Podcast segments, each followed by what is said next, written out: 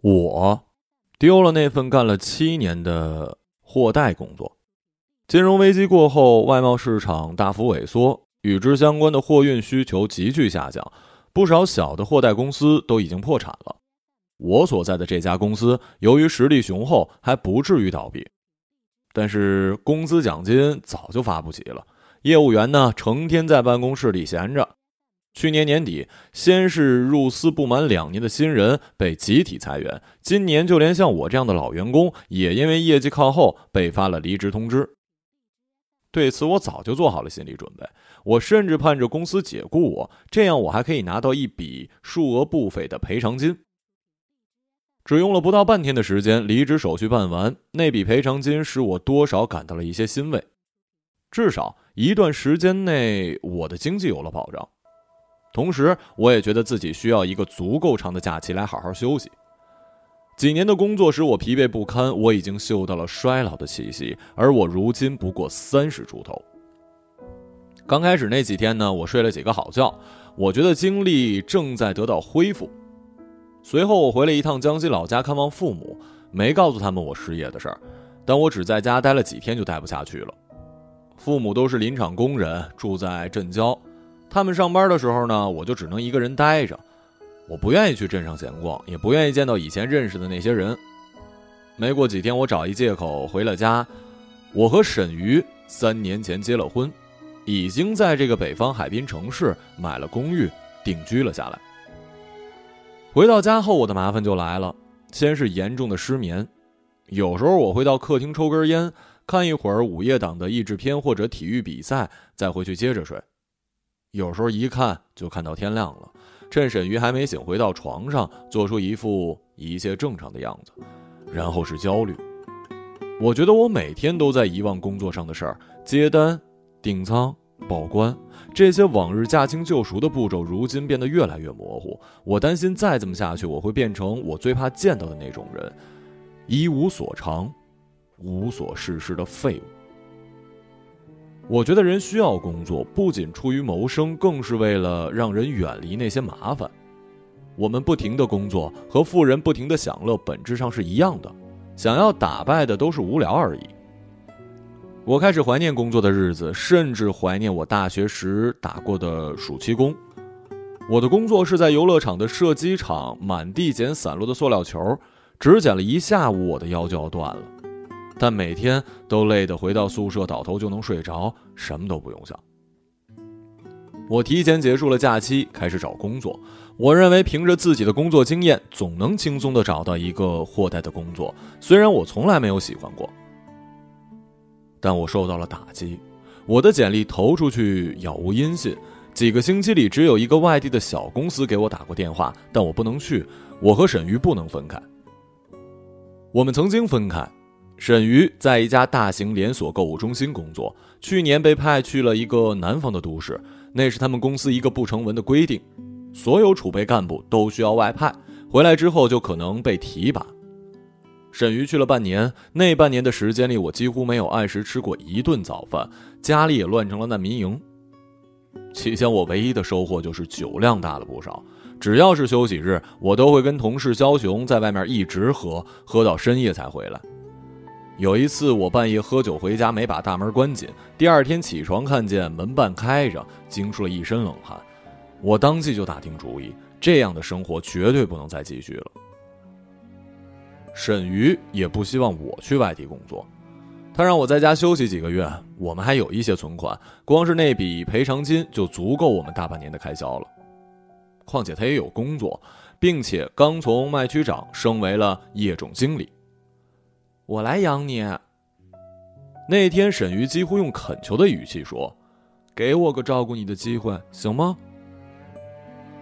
我知道沈瑜想报答我。我们结婚的第二年，她生了一场大病，子宫里长了一个拳头大小的肿瘤。我们没有告诉家人。沈瑜住院期间，我每天一下班就去医院陪她，晚上也不回家，就睡在病床旁的椅子上。我安慰他，鼓励他，跟他一起做好了面对最坏情况的准备。万幸的是，肿瘤是良性的，让他失去了生育能力而已。去病理实验室拿报告的路上，我浑身都在发抖。看到结果，我蹲在地上哭了起来。哭了一阵，我又拿着那个报告一字一字的查看，生怕看错了一个字，或者是理解错了一个词的意思。当我意识到我已经引起了人们的围观之后，才站起来，抹掉眼泪，往回走。只有我知道自己刚刚被这个报告从崩溃的边缘给拉了回来。肖雄的情况就没有那么乐观了。那天我们在一起吃了一顿饭，他是我在公司里唯一一个称得上是朋友的人。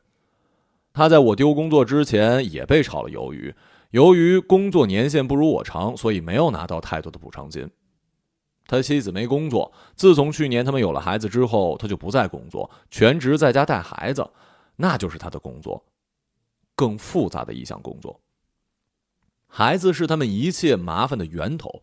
肖雄跟我说起了他的处境。孩子半夜无休止的哭闹，奶粉危机，公立幼儿园需要巨额的择校费，必须二十四小时有人寸步不离的看着，没人帮他们带孩子。这时候我由衷的感到了一丝庆幸，因为我们永远也不会有这个麻烦了。我们又聊到了找新工作的事儿，肖雄说他最近情绪很糟，但他又说他还能出来跟我吃饭，也说明他还没有糟糕到那个地步。我的情况也好不到哪儿去。我说：“至少你不用那么着急吧？你有沈瑜，他那么能干呢。暂时不急吧。”当我说这句话的时候，想到了婚姻。在之前，我厌恶婚姻，甚至讨厌“婚姻”这个词。我认为婚姻代表着爱情的终结，代表着对世俗的妥协，代表着一个鲜活的生命就此放弃了对世界的野心。但是这一瞬间，我觉得自己对婚姻有了一番全新的认识。或许婚姻的实质就是把两个人绑在一起，好让彼此之间有个照应，使得其中一个陷入泥潭的时候，另一个可以过来拉一把。我一天也不能再歇着了，我必须马上找到工作。现在只要是个工作我就干，只要有一份工作摆在我面前，什么都行。我甚至在考虑去工地做民工，你信吗？我还有点力气的。下个月还找不到工作，我们就去索马里当海盗吧。肖雄有些醉了，但看起来不像是开玩笑。我们至少知道哪些船装了值钱的货，走什么航线，这是我唯一能想到发财的机会了。活的真他妈累呀，兄弟！这是肖雄那天说的最后一句话。在那之后，我跟肖雄没有再联系。我不知道肖雄有没有找到一个可以帮他实现收支平衡的工作，也不知道他是不是真的去了索马里。现在我决定不再关注跟工作有关的一切事儿，我打定主意要好好的休息一段时间，等待时机东山再起。行情不会一直走低，没人受得了这个。我开始每天出门闲逛，天气转暖了。树木发了新芽，人们纷纷脱掉了臃肿的羽绒服，换上了春衣。女孩们的身姿恢复了婀娜，男孩们重新在球场上奔跑。大腹便便的、毛发旺盛的俄罗斯游客又重新出现在了街头巷尾。我来到海边，看人们钓鱼、喂海鸥，在礁石上敲蛤蜊。我坐长途汽车去了军港，看着白色的军舰在蓝天碧海间游弋。海军士兵们在浮出水面的潜艇上做着维护清理。除此之外，我还主动承担了买菜做饭的家务。我觉得我的失眠和焦虑正得到缓解。有一天，我去了沈瑜工作的购物中心，商场里人头攒动，热闹非凡。我远远地看着沈瑜，看他坐在办公室有条不紊地处理文件、打电话，接着巡视各个店面，跟下属交谈。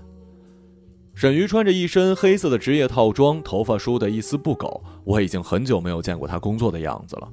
如今的他显得成熟稳重，连走路的姿态和速度都跟以前不一样了。有时候我晚上也观察沈瑜，沈瑜几乎只要一躺下就能睡着，睡得很香，时而发出轻微的鼾声。我会帮他盖好翻身时滑落的毛巾被，还会在他的脸上轻轻地吻一下。他对此一无所知。他太累了，需要睡眠了。你最近好像不对劲儿。那天睡觉前，沈瑜跟我说，我们已经有一段时间没有好好聊一次天了。你最近看起来没什么精神，是不是没睡好啊？”我睡得很好，每天都睡到自然醒。干嘛这么问啊？我感觉有时候你不在床上，我睡得很死，但是我最近老有这种感觉，翻身的时候觉得床上少了点什么。你是不是半夜总起床上厕所呀？呃，有时候吧。我最近很累，天天都在加班。中心要搞周年庆了，接下来就是儿童节、父亲节，促销活动很多。这段时间干好了，我的位置就算是巩固下来了。我的组织能力大家都看得见，到时候就不会有人不服气了。别太辛苦了。说真的，你觉得我可以吗？我有当领导的潜质吗？有啊，但我还是不想做女强人。今天在回来的公交车上，我就一直在想象我成为一个女强人之后的样子。我觉得那不是我想要的。我只想要跟你一起过简简单单的生活。好，咱别做女强人啊！我尽量对手下员工好点儿。我一向对他们很好，那就好。你是不是有什么事儿跟我说呀？没有啊，别瞒着我啊。行，我有些事情瞒着沈瑜。我认识了一个电话推销理财保险的女孩，那个女孩以前给我打过一两次电话，但我都推说正在忙给挂了。那天她又给我打电话，我们就聊上了。我现在有的是时间，并且不用我付电话费。我告诉他，不管怎么样，我都不会买保险，但只愿跟他聊聊。你做什么工作的呀？你用的是 VIP 号码？哦，货代，呃，货运代理，听说过吗？我没有换掉工作电话，嗯，没来得及换。嗯，不太清楚，你能给我解释一下吗？啊，贸易公司要出口商品，需要轮船把货物运到国外。知道了，你是帮他们运输货物的。聪明。你们的船是什么船呀？有没有像泰坦尼克号那样的大船啊？我们的船可比泰坦尼克号大多了，但我们的船是货轮，只装货。哇，比泰坦尼克号还要大呀！泰坦尼克号不算什么，你一定非常成功。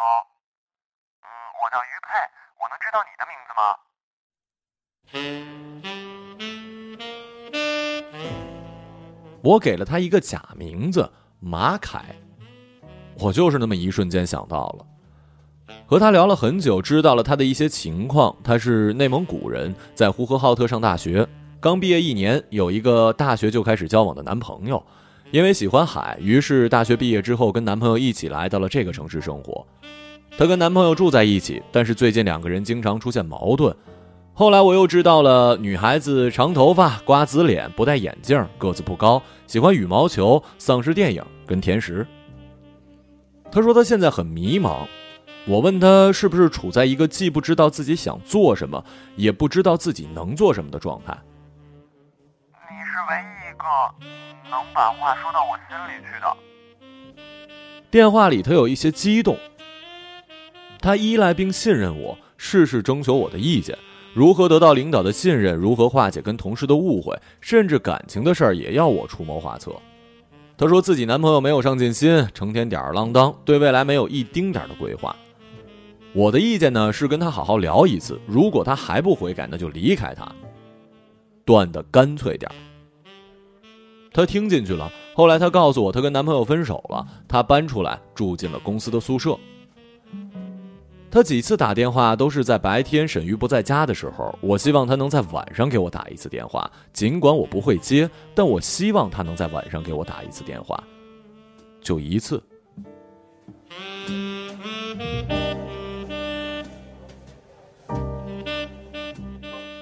后来我们几乎成为了朋友。但在我们最后那次聊天快结束的时候，女孩很认真的问我，现在是否改变主意，想买一份保险？我不想驳他面子，我很为难，但最后还是拒绝了。嗯，一开始我就说过了，对吧？从那之后，他就再也没有给我打过电话了。我依旧每天出门闲逛，逛遍这个城市每一个地方，还需要不少时间呢。一天下午，我去了那个女孩跟我说过她工作的地方。我在办公楼的门口一直等到他们下班。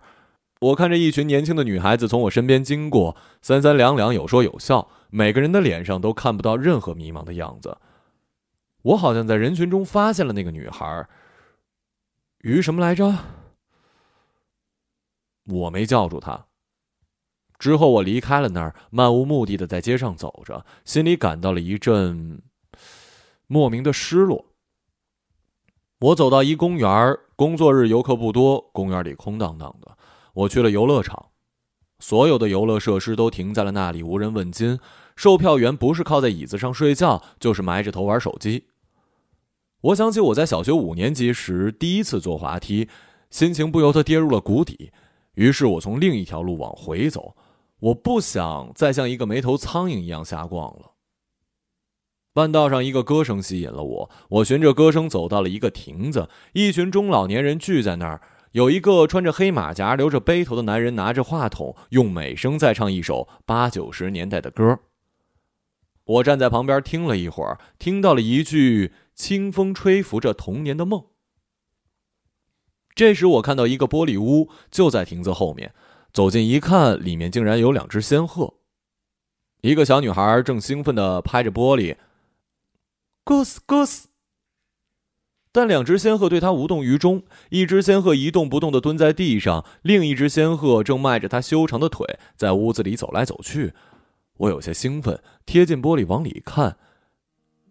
这是我第一次见到活生生的仙鹤。多美的仙鹤呀！雪白的身子，墨黑的羽毛，鲜红的头顶，这立刻勾起了我一段尘封多年的记忆。大概是我上小学二年级的时候吧，我看过一个动画片，动画片的名字跟内容我都忘了，但有一个神仙驾着一只仙鹤在奇峰云海间飞行的画面，牢牢地印在了我的脑海里。那个画面使我着迷，我曾经无数次的在睡前幻想自己驾鹤飞行，飞越名川大山，飞越江河湖海。正当我沉浸在回忆里时，忽然那只踱步的仙鹤停下来，转过头，用那只怅然若失的眼睛凝视我。顿时，我有了一种触电的感觉。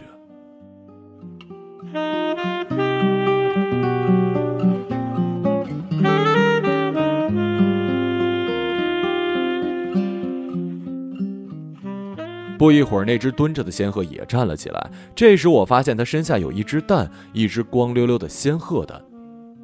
孤零零的躺在水泥地上，那只蛋一下子击中了我身体的某个部位。回去的路上，我满脑子都是那两只仙鹤跟那个仙鹤蛋，我的脚步变得沉重，精神也有一些恍惚，整个人仿佛丢了魂儿一般。去公交站时，我经过了一个黑漆漆的地方，感觉后面有人跟着我。喂。那人压低声音喊我，我装没听见，暗自加快脚步。我有点害怕，觉得自己可能遇到抢劫犯了。喂！那人又喊了一声，这一声明显比之前距离远了许多。我一直走到等车的人群中才停住脚步，悄悄地朝来时的路望去，但是那儿一个人都没有。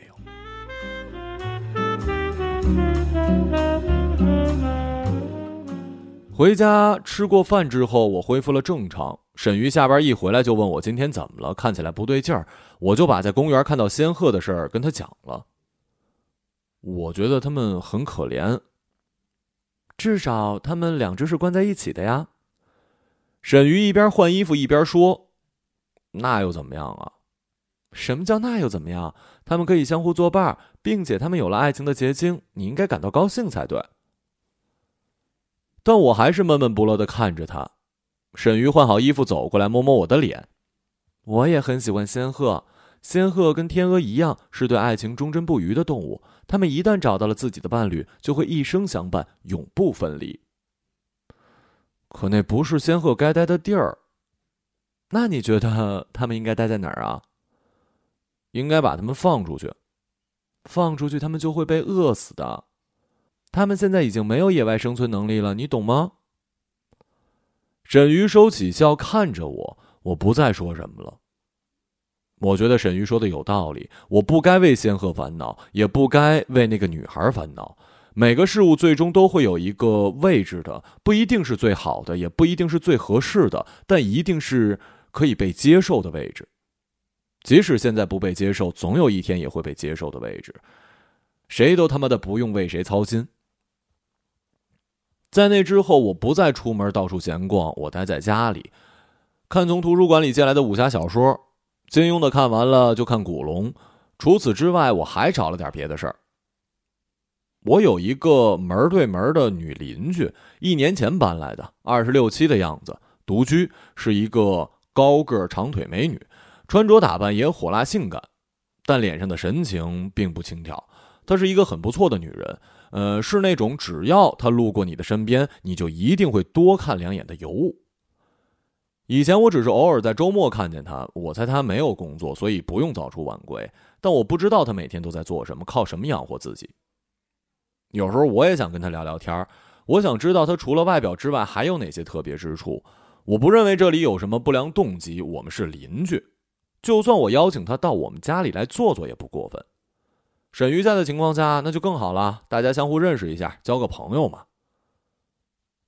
但是我连招呼都不敢打，原因之一是他养的那条大狗，每次我在走廊看到他的时候，他都牵着那条凶神恶煞、足有半人高的杜宾犬。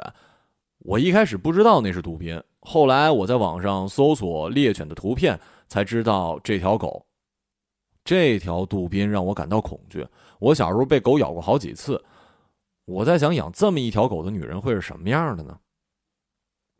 现在我每天都在家，便有意无意的注意起了对门的情况。只要我一听见外面有动静，就走到门边，透过猫眼往外看。他通常呢，上午、下午都要出门遛一次狗。就在小区院子里，这时我就到客厅的窗台前，掀起窗帘往下看。五楼的高度让我可以清楚的看见他，而又不被发现。他先是跟狗玩一阵儿捡网球的游戏，之后让狗自己放风，他就坐在长椅上抽烟。有时候他出门没有狗跟着，他是去见一个男人，一个四十岁左右的男人，开一辆黑色的奔驰，身材有一些发福，每次来都穿着不同款式的修身西装。举手投足非常得体，他总是站在车外等他，先跟他拥抱一下，亲吻一下他的脸颊。他总是先为他打开车门，自己再上车。我不知道他们去了哪儿，但每天他都会回家住。有时候呢是那辆奔驰送回来，有时候是自己坐出租车回来。我觉得要照顾狗是其中一个原因，但这还不是他的全部秘密。那天下午我买了菜回来做了饭。早上沈瑜说他想吃排骨，我专门做了冬瓜炖排骨。我装好便当，吃了晚餐，收拾完厨房来到客厅，身心放松地坐在沙发，开了一罐啤酒，接着看已经看到一半的《天涯明月刀》。就在我喝掉一罐啤酒去拿第二罐的时候，我听见楼道里传来了一阵脚步声，那不是我熟悉的。走到门口，从猫眼往外看，我看到一个陌生的男人在走廊。那个男人年龄跟身材跟我相仿，正如我担心的那样。那个男人走到对面，敲敲他们家的门。不一会儿，门开了，他站在门口，只穿了一件黑色的丝绸吊带睡衣。他跟那个男人对视，没有人说话。接着，他吻了他，他回吻了他，两个人越吻越激烈。他把手伸进睡衣里抚摸她，他也伸出手回应。当他们准备开始那一步时，终于有人意识到这是在走廊。于是男人抱着她进了房间，随后门被重重的关上。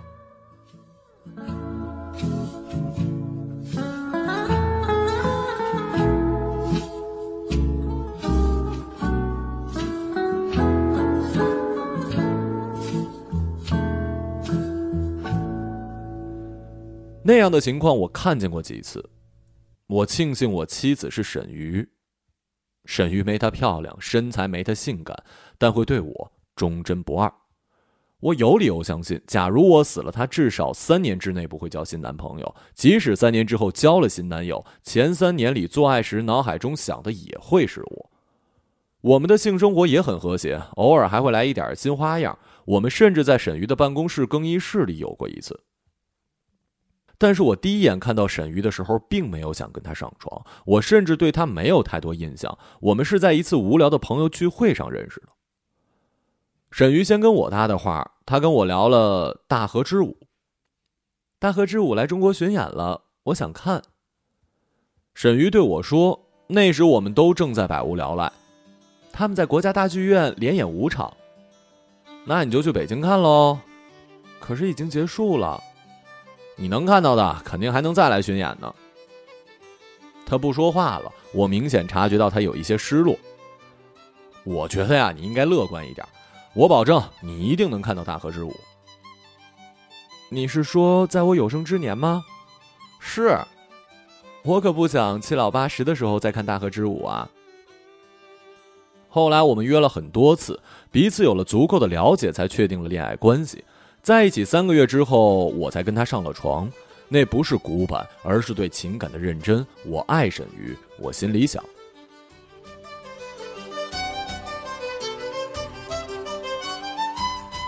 转眼到了秋天，沈瑜的职位已经稳固下来，他也不再像以前那么忙了，开始有更多的时间跟我一起待在家里。他告诉我，他再也不想过挤公交的日子了，他打算年底之前存够钱买一辆车，所以他希望我尽快把找工作的事儿提上日程。在这件事上，我们起了争执。我的意思是，找工作至少要等到明年再说，这已经是极大的妥协了。仅仅是想到明年，我就会感到紧张，失眠跟焦虑似乎又重新的找上了门。我已经不想工作了，我开始享受现在的生活，甚至幻想就这样过一辈子。沈瑜工作赚钱，我在家收拾做饭。有一个词儿怎么说来着？哦，对，叫做家庭主夫。那天沈瑜休息，晚上我们一起做了一顿晚饭。我们把咸鸭蛋吃了吧。我拿着刚从冰箱里翻出来的咸鸭蛋，今天我们有两个菜。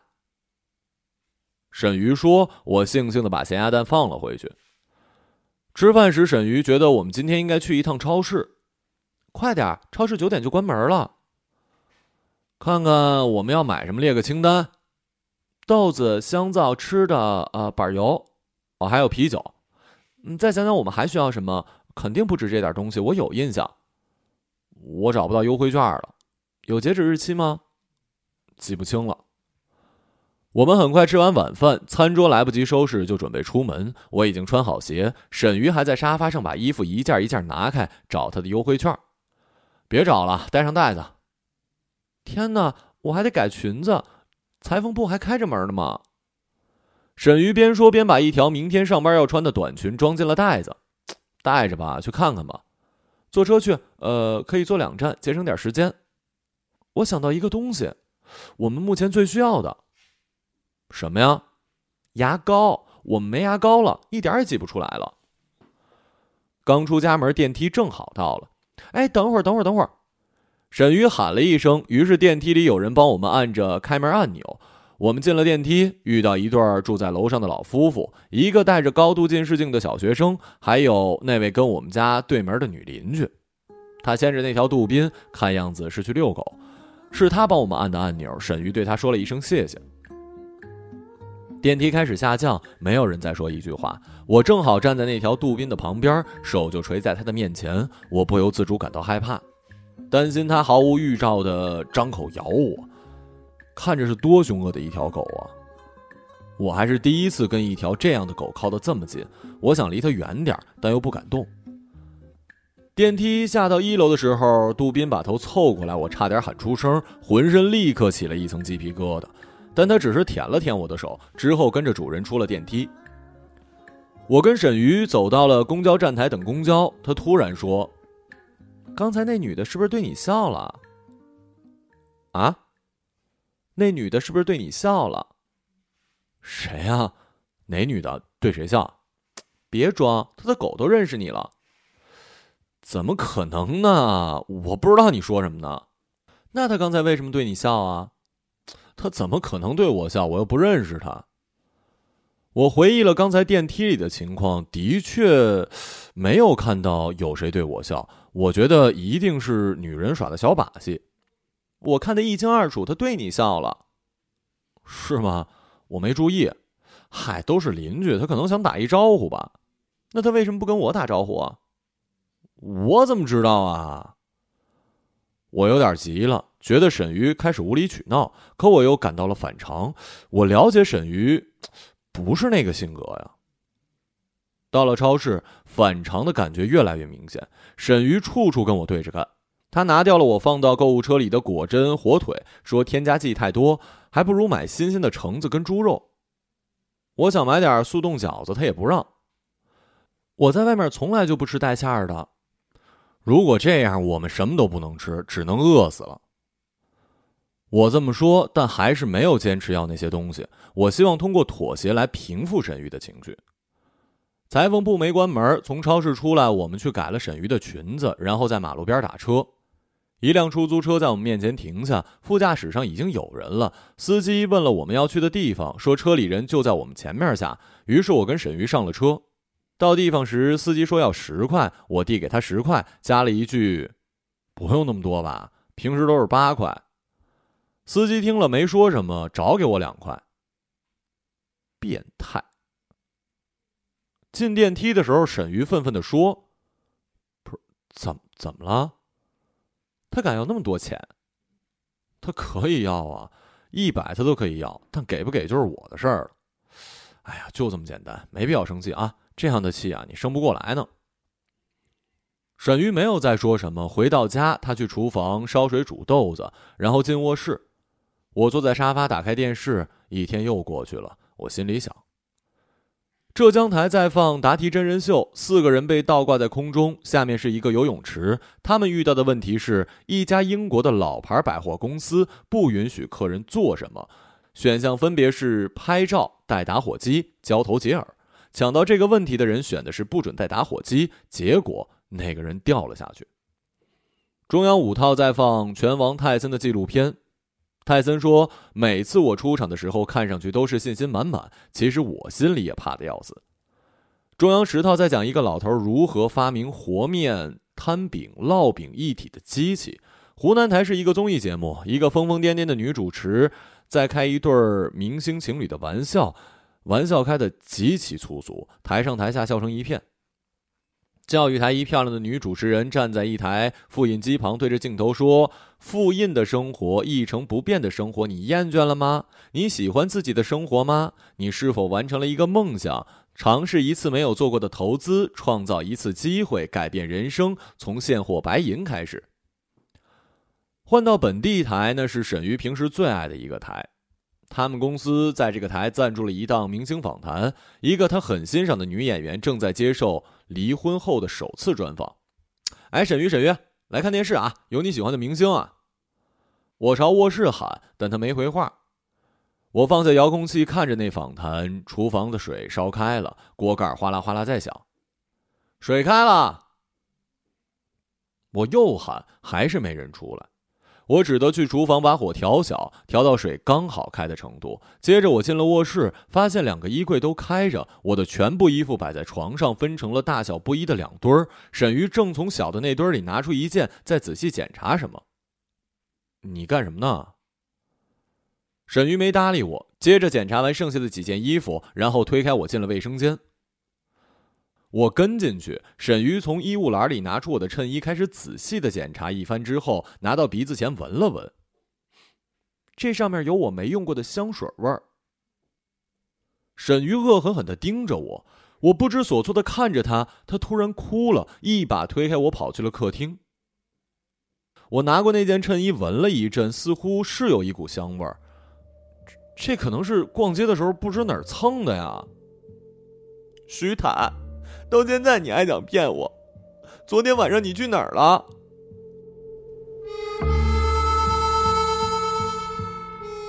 我去哪儿了？从你昨天回来到今天下午，我就没出过家门半步啊！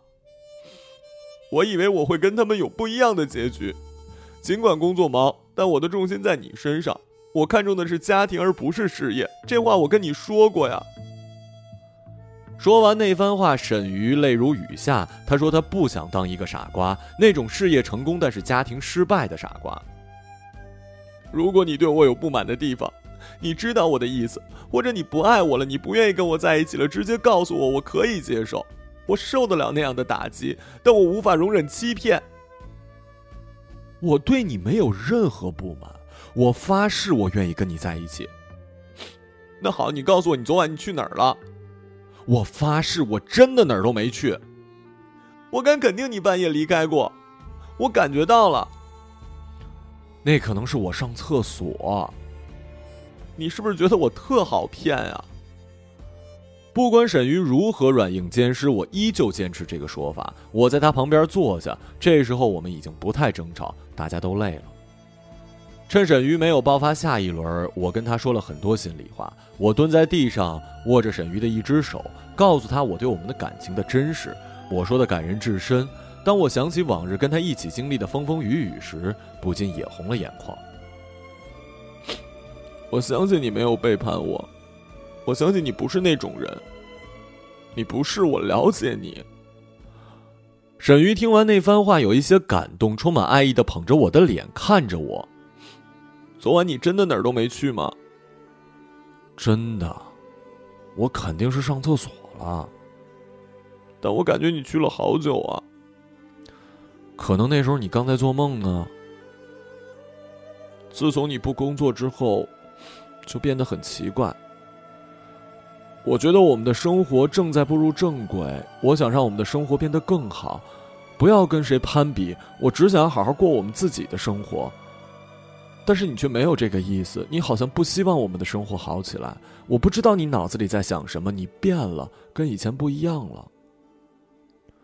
我还是原来的那个我，我没变，我永远也不会变。我答应沈瑜，我会尽快的开始找工作，一起为这个家努力奋斗。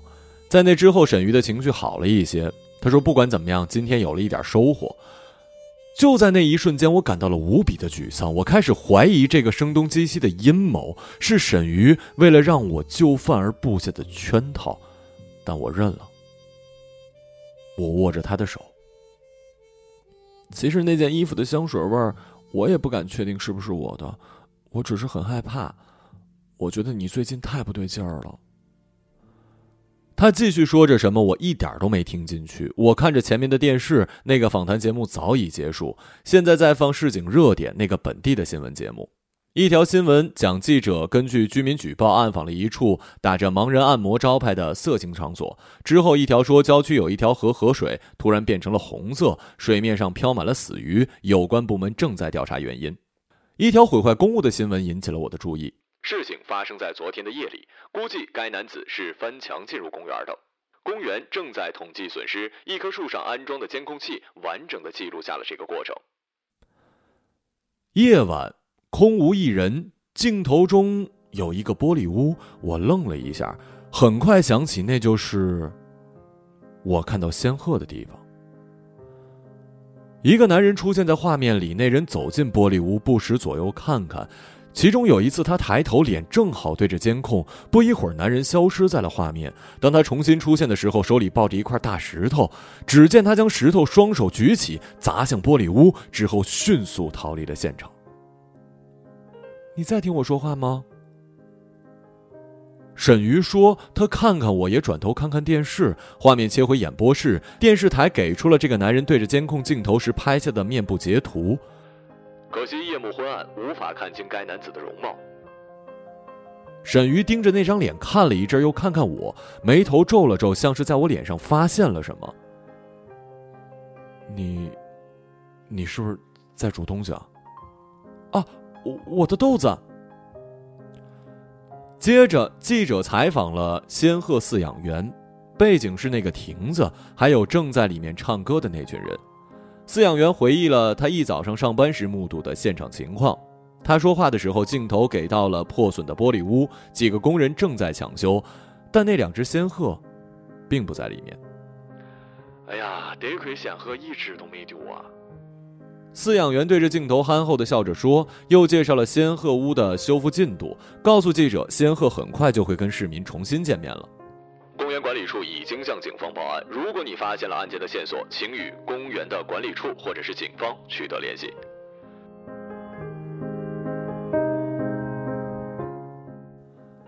我拿过遥控器，关了电视。水还没烧干，豆子煮的刚刚好。沈瑜的声音从厨房传了过来，接着我听到他洗碗的声音。我闭上眼睛。突然之间感到了一阵前所未有的困意。